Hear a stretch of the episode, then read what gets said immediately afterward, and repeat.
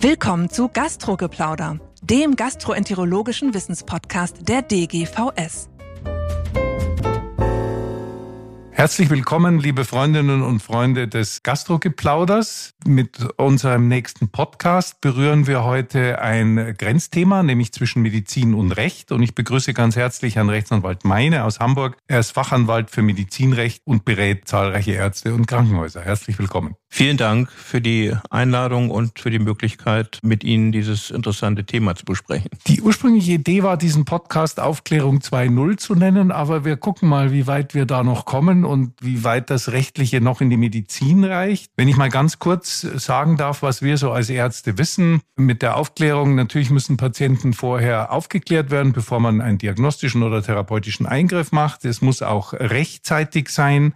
Und das hängt so ein bisschen von der Schwere des Eingriffs ab. Und je näher man dem Eingriff rückt, desto schwieriger wird's. Das versuchen wir alle zu beherzigen. Hat sich da eigentlich was getan, Herr Meine? Gibt es neue Urteile? Also äh, grundsätzlich gelten die bekannten Grundsätze. Das führt allerdings nicht unbedingt dazu, dass die Zahl der Rechtsstreitigkeiten zu dem äh, Thema nachgelassen hätte, sodass also die Gerichte immer wieder konfrontiert werden mit Fragen der Aufklärung. Interessant ist vielleicht in dem Zusammenhang eine Entscheidung des Bundesgerichtshofs vom Ende letzten Jahres. Da ging es um die Frage, wie viel Zeit denn der Patient nach der ordnungsgemäß erfolgten Aufklärung benötigt, um wirksam einwilligen zu können. Und da ist es so gewesen, dass im Rahmen einer Arzthaftungsklage der Patient die Ordnungsgemäßheit der Aufklärung gerügt hätte, er hatte und das kam dann vor Gericht. Das Landgericht Bremen hatte dann die Klage abgewiesen, während das Oberlandesgericht Bremen der Klage Erfolg beigemessen hat. Und zwar ist es da so gewesen, dass das Krankenhaus die Einwilligung nach dem Aufklärungsgespräch abverlangt hatte, beziehungsweise so organisiert war, dass man von dem Patienten erwartete, dass er dann äh, einwilligt. Das führte dann dazu, dass das Oberlandesgericht Bremen das für unwirksam ansah. Die Sache ging dann in die Revision zum Bundesgerichtshof und der BGH entschied, dass die Aufklärung im vorliegenden Fall wirksam war, weil es äh, letztendlich Sache des Patienten war, zu entscheiden, wann er die Aufklärung abgibt. Der Patient selbst ist in der Lage gewesen, frei zu entscheiden, ob er sofort einwilligt oder sich eben mehr Zeit ausbedingt für diese Frage. Und in diesem Fall ist es so gewesen, dass der Patient sich durchaus in der Lage sah und vollständig aufgeklärt gewesen ist und die Einwilligung wirksam erteilen konnte. Also eine Sperrfrist, wie sie vielfach diskutiert wird, von zum Beispiel 24 Stunden, die gibt es nicht. Es hängt von den Umständen des Einzelfalls ab. Aber der Patient kann auch, wenn er sich in der Lage sieht, sofort nach der Aufklärung einwilligen. Wenn ich das recht verstehe, gibt es ja zwei Zeitfenster. Erstens, wann das Aufklärungsgespräch stattfindet und dann, wann der Patient einwilligt und dann, wann die, die Untersuchung oder der Eingriff stattfindet. Ist das so oder hat der BGH jetzt den, Schritt eins und zwei zusammengezogen? Nein, das hat er nicht. Also es ist nach wie vor so, der Patient muss grundsätzlich so rechtzeitig aufgeklärt werden, dass er in der Lage ist, das zu verstehen, zu verarbeiten und dann auch eine Entscheidung zu treffen. Das hängt sicherlich auch ab vom Umfang und der Größe der Eingriffe. Aber der Patient muss halt eben in der Lage sein, er darf nicht unter Medikamenteneinfluss stehen und so weiter, um dann wirksam aufgeklärt werden zu können. Und die Frage der Einwilligung schließt sich ja dann an. Und diese Frage hat äh, der BGH eben jetzt klar beantwortet. Es gibt keine gesetzliche oder nach der Rechtsprechung vorgesehene Frist innerhalb der die Einwilligung das heißt, die, die berühmten 24 Stunden, die gibt es eigentlich gar nicht so. Aber also was wir gelernt haben, wenn der Patient im Eingriffsraum sitzt und man dann sagt, unterschreiben Sie nochmal, das ist garantiert unwirksam. Und dazwischen beginnt eine große Grauzone. Ja, es hängt immer davon ab, natürlich auch, ob es äh, elektive Eingriffe sind, die äh, gut vorbereitet worden sind. Es ist ja auch nicht der Regelfall, dass der Patient nun direkt unmittelbar vor dem Eingriff aufgeklärt wird. Wenn es sich um Notfallsituationen handelt, dann äh, sind auch nach der Rechtsprechung die Anforderungen niedriger. Ich glaube, eine Sache müssen wir da noch mal so ein bisschen beleuchten. Der Klassiker ist ja eine ambulante diagnostische Magenspiegelung. Die ist jetzt nicht wahnsinnig gefährlich, aber bei einer Beruhigungsspritze kann was passieren. Das kennen Sie ja wahrscheinlich auch. Und der Patient kommt dann in eine Praxis oder in die Klinik und dann wird, sagen wir mal, nicht im Raum, aber in ein Zimmer gegangen und aufgeklärt, er unterschreibt und dann gibt es vielleicht noch eine Pause, weil noch einer dran ist und dann wird die Untersuchung gemacht. Ist das grundsätzlich falsch oder? Also die Aufklärung ist ja eine grundsätzlich ärztliche Pflicht, die auch nicht delegiert werden darf auf ähm, Praxispersonal oder auch nicht auf erfahrene Krankenschwestern, sondern der Arzt klärt persönlich auf und muss sich natürlich dann auch davon überzeugen, dass der Patient, der ihm gegenüber sitzt, in der Lage ist, das zu verstehen, was er sagt. Wenn er den Eindruck hat und der Patient das auch signalisiert, dann steht der Abgabe einer Einwilligung nach dieser Aufklärung durch den Patienten auch sofort nichts entgegen. Wenn man fragt, brauchen Sie noch Bedenkzeit? Wir müssen das jetzt nicht unbedingt machen. Dann also sollte man Dinge, dem ja. nachgehen. Also das mhm. sollte man sicherlich den Patienten auch fragen, ob er sich aufgeklärt fühlt. Wenn man das äh, nicht so schon feststellen kann und wenn er Bedenkzeit haben möchte, das ist wie gesagt auch Ausfluss des Selbstbestimmungsrechts des Patienten.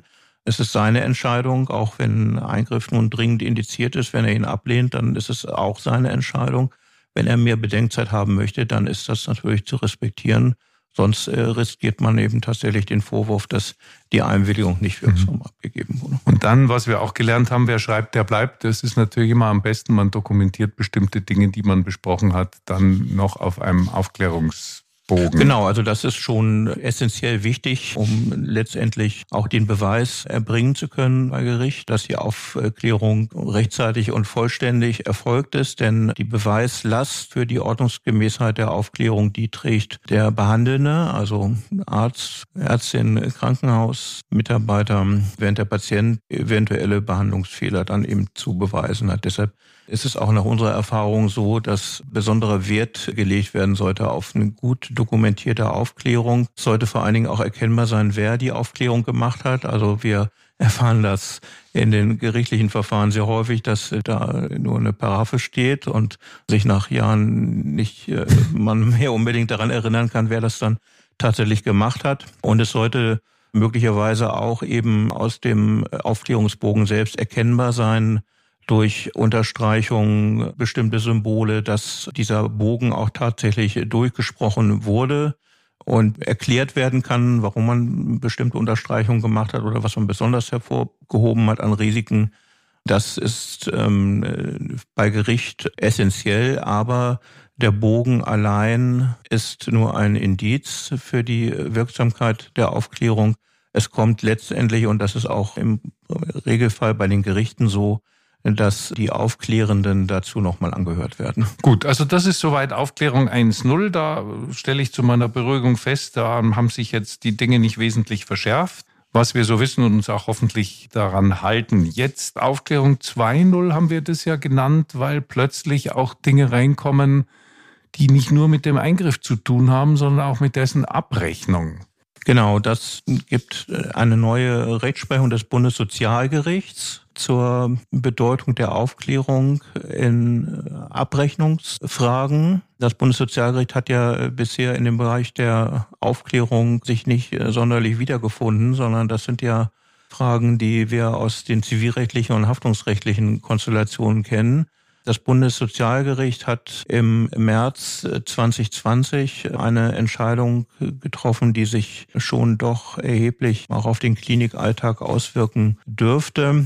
Denn das Bundessozialgericht ordnet die Aufklärung oder die Ordnungsgemäßheit der Aufklärung dem Wirtschaftlichkeitsgebot des Paragraphen 12 SGB 5 zu. Hoppla, was heißt das? Das heißt, dass eine nicht ordnungsgemäße Aufklärung dazu führen kann, dass der Vorwurf erhoben werden kann, die Abrechnung des Krankenhauses würde nicht dem Wirtschaftlichkeitsgebot nach dem Sozialgesetzbuch entsprechen und dazu führen, dass das Krankenhaus möglicherweise dann keine Vergütung für die ansonsten ordnungsgemäße indizierte Behandlung bekommt. Das heißt, die normale Aufklärung für den Eingriff, die wegen der Eingriffsrisiken ja gemacht werden muss, wenn sie nicht ordnungsgemäß ist, dann hat man die Probleme, die wir vorher besprochen haben, aber es gibt auch keine Kohle. Genau. Man hat also das volle Paket. Man darf sich haftungsrechtlich gegebenenfalls äh, mit dem Fall auseinandersetzen. Und vergütungsrechtlich bekommt man äh, möglicherweise dann auch nichts. Das Bundessozialgericht hat das in einem Fall entschieden, der Stammzelltransplantation. Die ja ziemlich teuer ist. Ein ziemlich teures äh, Verfahren, allerdings natürlich auch mit gewissen medizinischen Risiken verbunden. Da ist es so gewesen, dass eine Krankenkasse den Vergütungsanspruch des Krankenhauses in Höhe von ungefähr 50.000 Euro verrechnet hat und sich zunächst auf den Standpunkt stellte, dass die Behandlung nicht erforderlich äh, gewesen sei in der konkreten Situation des Patienten. Das sah das Landessozialgericht nicht so. Die Krankenkasse wurde zur Zahlung verurteilt, ging dann in Revision zum äh, BSG und stützte sich unter anderem darauf, dass die durchgeführte Behandlung dem Wirtschaftlichkeitsgebot widersprechen würde. Insbesondere sei die Aufklärung nicht ordnungsgemäß gewesen. Und in der Tat gab das Bundessozialgericht der Krankenkasse insoweit recht, als es die Entscheidung dann zurückverwies oder das Verfahren zurückverwiesen hat an das Landessozialgericht zur weiteren Aufklärung hinsichtlich der Ordnungsgemäßheit der Aufklärung.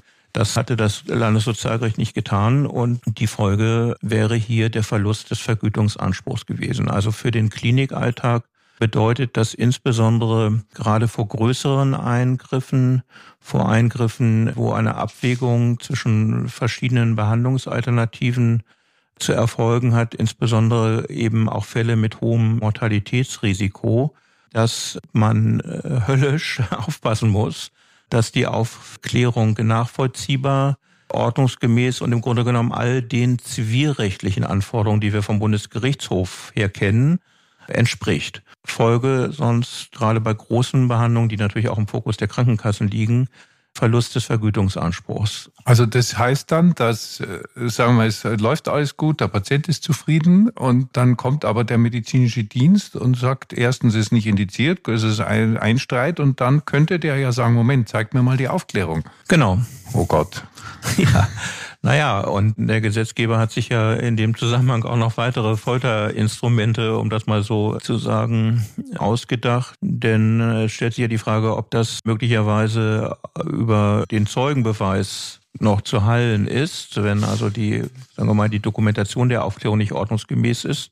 Da haben wir allerdings eben das Problem jetzt auch durch das sogenannte MDK-Reformgesetz und die damit eingeführten Änderungen im Rahmen des Prüfverfahrens, dass Umstände, die nicht in den Krankenakten selbst dokumentiert sind, möglicherweise nicht mehr berücksichtigt werden können im gerichtlichen Verfahren. Also äh, das Angebot, dann den Arzt zu hören oder die Ärztin zu hören, die die Aufklärung damals gemacht haben, kann möglicherweise schon präkludiert sein, weil es nicht Gegenstand der Unterlagen ist, die letztendlich dem MDK vorlagen. Also das öffnet ja Tür und Tor zu allem Möglichen. Betrifft das möglicherweise auch die Niederlassung? Die machen eine Koloskopie oder was auch immer. Und wenn die Aufklärung nicht stimmt, können die Kassen dann sagen, wobei das läuft ja über die... Das läuft über die KV. Die also KV, da, das, da ist der direkte Durchgriff nicht gegeben. Das ja. ist noch eine andere hm. Spielwiese. Okay, verstehe. Na, immerhin gut für die Kollegen im niedergelassenen Bereich. Jetzt ist es ja auch so, das mussten wir ja auch lernen, äh, in dem Segment der Privatabrechnung ist es ja offenbar umgekehrt. Das heißt, der Patient ist aufgeklärt für, sagen wir jetzt mal, eine ERCP oder einen schwierigeren Eingriff, vollkommen rechtlich sauber, ist, der Aufklärungsbogen ist voll und so weiter. Aber er hat ja einen Anspruch, dass der entsprechend dazu berechtigt ist, nämlich in der Regel der Chefarzt, das selber macht. Und wenn er das nicht macht, sondern delegiert, dann muss der Patient extra da zustimmen. Und wenn er das nicht tut, wenn ich das recht verstanden habe, dann ist das nicht nur eine Frage der Abrechnung, sondern dann gilt auch der Eingriff plötzlich als nicht aufgeklärt, obwohl er aufgeklärt ist. Stimmt das? Ja, der Bundesgerichtshof hatte dazu schon im Jahr 2016 ein Urteil gesprochen. Da ist es so gewesen, dass dem Patienten von dem dortigen Chefarzt oder Wahlarzt zugesagt worden ist, die Operation persönlich durchzuführen. Dazu ist es dann aber aufgrund bestimmter Umstände nicht gekommen. Stattdessen hat der Oberarzt operiert. Und das Ganze lief dann äh, wohl nicht ganz gut ab. Auf jeden Fall hatte der Patient dann Klage erhoben auf Schadensersatz und Schmerzensgeld. unter anderem auch mit der Behauptung, er sei gar nicht einverstanden gewesen mit der Operation durch den Oberarzt. Und da ist es äh, so gewesen, es handelte sich dann um einen Privatpatienten, der eine Wahlleistungsvereinbarung unterschrieben hat. Die Wahlleistungsvereinbarung erstreckt sich halt eben auf alle Wahlärzte, Chefärzte des Krankenhauses.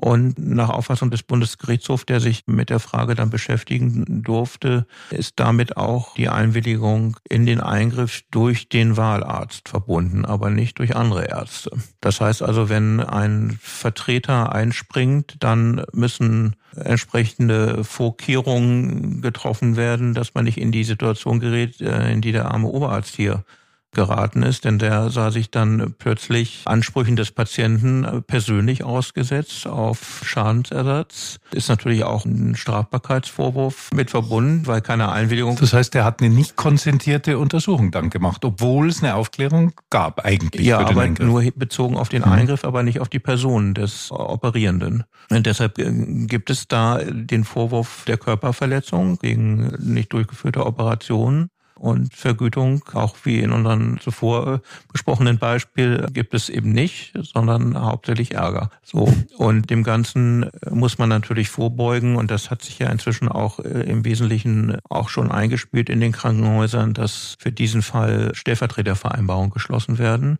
Und zwar für den Fall der unvorhersehbaren Verhinderung im Rahmen der Wahlleistungsvereinbarung selbst, aber in den Fällen der vorhersehbaren Verhinderung dann über die sogenannte individuelle Stellvertretervereinbarung. Und jetzt nochmal, in den Praxen gilt das auch? Es gibt ja oft Doppelpraxen oder Praxen mit mehreren. Wenn da ein Privatpatient kommt, ist das dann auch personenbezogen? Also in der ambulanten Praxis ist es im Regelfall noch anders zu sehen, weil wir nicht die strengen Vorschriften haben aus dem Krankenhausentgeltgesetz, wo wir auch ein Schriftformerfordernis haben. Also auch ähm, diese Wahlleistungsvereinbarung, die Stellvertretervereinbarung muss alles schriftlich erfolgen. In der ambulanten Praxis ist es im Regelfall so, dass man sich ja gegenüber sitzt und sich in die Augen blickt und der Patient natürlich dann auch die Möglichkeit hat zu sagen, also das möchte ich jetzt aber nicht, sondern ich möchte dann eben vom Praxisinhaber persönlich behandelt werden. Also diese strengen Anforderungen, die wir hier im Krankenhausrecht haben, haben wir in der ambulanten Praxis nicht. Aber natürlich gilt schon eine vernünftige Dokumentation über die entsprechenden Einwilligungen, viele Streitfragen von vornherein mhm. überflüssig machten. Also da geht man davon aus, aufgrund des geringeren Umfangs einer Praxis im Vergleich zum Krankenhaus, wo ja sehr viel mehr Leute da aktiv sind, dass das dann schon richtig gelaufen sein wird. Genau, ne, es gab mal auch im Bereich der Privatambulanzen im Krankenhaus auch die Diskussion, ob dort auch Stellvertretervereinbarungen ähm, erforderlich sind, wenn also derjenige, der, sagen wir mal, die Ambulanz führt, die Leistung nicht erbringen kann. Da gab es auch Entscheidungen, die das eben verlangt haben. Meiner Meinung nach hat sich das nicht durchgesetzt, aber zu Dokumentationszwecken, also gerade im Bereich der Privatambulanzen ist es sicherlich sinnvoll, gerade auch weil die privaten Krankenversicherer gern die persönliche Leistungserbringung überprüfen, eine entsprechende Dokumentation vorzuhalten. Manchmal reicht es ja auch schon, auch im ambulanten Bereich, wenn man den Namen des Behandelnden dann in der Dokumentation dann auch erkennbar macht. Gut, das ist ja fast schon Aufklärung 3.0, wenn man so weit geht. Ein Punkt wird ja doch, wenn man das so hört, evident, nämlich dass eigentlich aus ökonomischen Gründen das Verhältnis von Arzt und Patient, was den Eingriff bedingt, belastet wird. Vielleicht zum Abschluss mal die grundsätzliche Bemerkung, ist es denn in Ordnung oder ist das mit unseren Rechtsprinzipien vereinbar, dass aus pekuniären Gründen nicht nur Indikationen in Frage gestellt werden können, die ein Arzt stellt, sondern dann plötzlich auch über die Hintertür der Aufklärung da nichts gezahlt wird? Wie wird denn das weitergehen? Ja, also wir sehen es ja insbesondere im Krankenhausbereich so, dass diese Fragen letztendlich alle beim äh, ersten Senat, beim allein für das Krankenhausrecht zuständigen ersten Senat des Bundessozialgerichts äh, landen und auch die Fragen des Datenschutzes, des Überprüfungsrechts der Krankenkassen, die Frage des Umfangs der Einsichtnahmemöglichkeiten der Krankenkassen in ärztliche Behandlungsunterlagen und damit eben auch verbunden die Überprüfung, Kontrolle und auch Kürzung von Leistungen.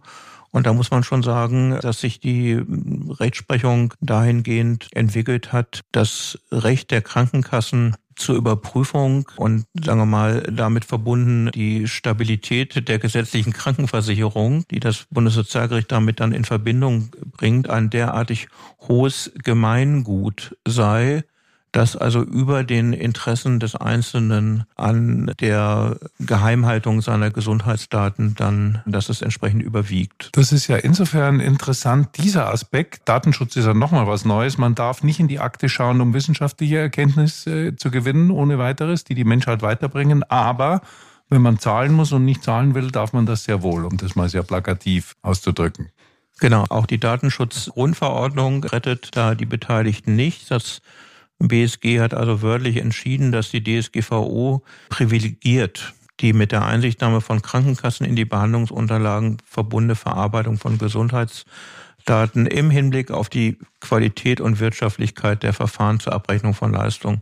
Also dem Überprüfungsinteresse der Krankenkassen, hinter dem haben individuelle Rechtsgüter im Hinblick auf die Geheimhaltung von Gesundheitsdaten zurückzutreten. Auf dem Weg sind wir und inzwischen ist es ja auch so, dass also nicht nur allein der MDK in die Behandlungsunterlagen Einsicht nehmen darf und quasi das Ergebnis seiner Überprüfung den Krankenkassen mitteilt, sondern nach der neuesten Rechtslage, die jetzt ja im Grunde genommen äh, auch richtig scharf geschaltet wurde ab äh, dem 01.01.2023, im sogenannten Erörterungsverfahren zwischen Krankenkassen und Krankenhäusern ist es so, dass zwar der MDK auch beauftragt werden kann, aber wenn sich Krankenhäuser und Krankenkassen über diese Abrechnungsfragen nicht einig werden können und das Ganze auf ein gerichtliches Verfahren hinausläuft, ist es so, dass auch der MDK sämtliche Unterlagen, die er auch von den Krankenhäusern bekommen hat, den Krankenkassen zur Verfügung stellt,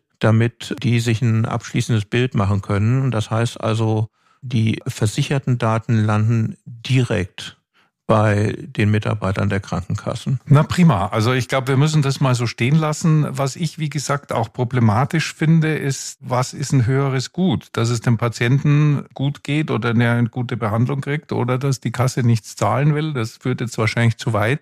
Aber ein bisschen merkwürdig finde ich das schon, jetzt mal von Datenschutz abgesehen, was da das höhere Rechtsgut ist. Ja, also vielleicht gibt es dazu mal eine Entscheidung des Bundesverfassungsgerichts, wenn also ein Grundrechtsträger diese Fragen tatsächlich mal problematisiert. Im Moment müssen wir uns in diesen Abrechnungsstreitigkeiten mit dem BSG als letzthöchste Instanz abfinden. Und das BSG hat es schon Ende 2018 sehr scharf formuliert, so wie ich das eben schon zitiert habe. Und der Gesetzgeber selbst baut halt eben mit diesem neuen Paragraph 17c Krankenhausfinanzierungsgesetz auch auf diese Rechtsprechung auf und ähm, ermöglicht den Krankenkassen tatsächlich dann in diesen Abrechnungsfragen den Zugriff auf die Behandlungsdaten. Man kann sich natürlich jetzt auch noch die Frage stellen, wie weit geht das dann tatsächlich? Wie sieht das aus zum Beispiel in den humangenetischen Leistungen? Zum Beispiel Krankheitsbilder wie Marfan oder ähnliches, wo dann auch einzelne Gene eben untersucht werden im Hinblick auf dieses Krankheitsbild und Laborrechnungen im Grunde genommen erstellt werden nach dem Muster einer Stufendiagnostik. Also die Krankenkassen sind kräftig dabei, diese Verfahren nach 116b zu überprüfen. Und da stellt sich eben die Frage, ob tatsächlich die vollständigen Krankenunterlagen auch mit dem Ergebnis der gendiagnostischen Untersuchung an die Krankenkassen herausgegeben werden müssen im Rahmen dieses Abrechnungsverfahrens vor dem Hintergrund, und das ist das, was Sie eben, glaube ich, auch meinen, vor dem Hintergrund des Gendiagnostikgesetzes, was genau diese Daten schützt und zwar nicht vor den Krankenkassen, sondern vor jedem anderen, der nicht unmittelbar mhm. an der Behandlung im Krankenhaus beteiligt ist. Ne? Und nochmal, wer ist ein Grundrechtsträger, der das anfechten könnte vor dem Bundesverfassungsgericht? Das sind auf jeden Fall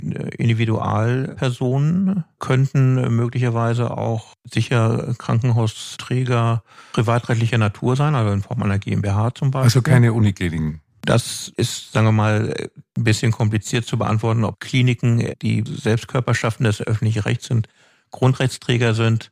Gibt es keine eindeutige Antwort jetzt. Okay, also dann enden wir ja mehr damit mit einem Aufruf, dass man das vielleicht doch mal überprüft, was da alles so läuft und durch die Hintertür eingeführt wird. Unser Titel Aufklärung 2.0 reicht wahrscheinlich nicht. Das ist ja irgendwie Verrechtlichung der Medizin aus ökonomischen Gründen, mehr oder minder. So ist das, ja. Meine, ich bedanke mich ganz, ganz herzlich, war sehr interessant. Und liebe Zuhörerinnen und Zuhörer, schreiben Sie uns Kommentare, geben Sie uns Anregungen. Wir bedanken uns fürs Zuhören und wir freuen uns auf die nächste Sendung. Das war Gastrogeplauder, der gastroenterologische Wissenspodcast der DGVS. Alle Informationen und Links zur Folge finden Sie in den Show Notes und unter dgvs.de slash podcast. Haben Sie Feedback oder Fragen zur Folge oder möchten Sie ein Thema vorschlagen, dann schreiben Sie uns an podcast.dgvs.de. Vielen Dank fürs Zuhören und bis zum nächsten Mal bei Gastrogeplauder.